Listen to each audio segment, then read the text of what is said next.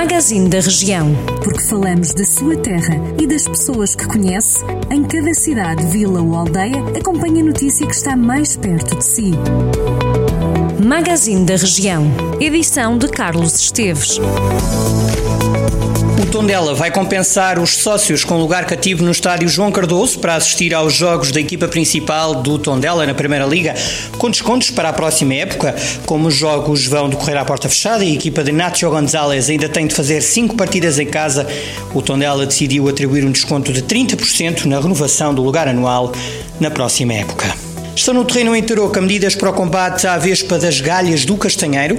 As ações decorreram na última semana. Houve largadas dos insetos parasitoides, que é visto como o método mais eficaz no combate à praga.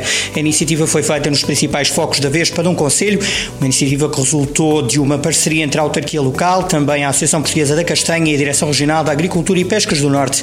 O ataque da vespa da galha do castanheiro ocorre normalmente durante a primavera e provoca uma redução do crescimento dos ramos e da frutificação, resultando na diminuição da produção e da qualidade da castanha. A Câmara de Vila Nova de Paiva adquiriu computadores portáteis e equipamentos de acesso à internet para que alunos carenciados do Conselho possam usá-los até ao final do ano letivo.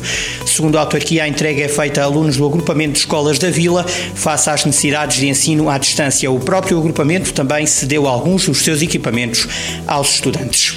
A Faurécia Vozela, produtora de capas para bancos automóveis, readaptou-se à pandemia e reabriu parcialmente em abril para produzir máscaras profissionais. A Faurécia, que opera no setor automóvel há 20 anos, centra a atividade na produção de capas para bancos de automóveis e com cerca de 650 trabalhadores, reabriu parcialmente a 14 de abril para produzir máscaras de proteção.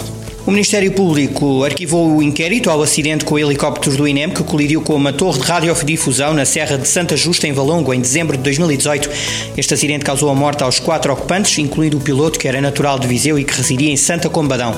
João Lima tinha 56 anos, era conhecido por ser um piloto experiente, com milhares de horas de voo em operações de emergência, sobretudo no combate aos focos florestais.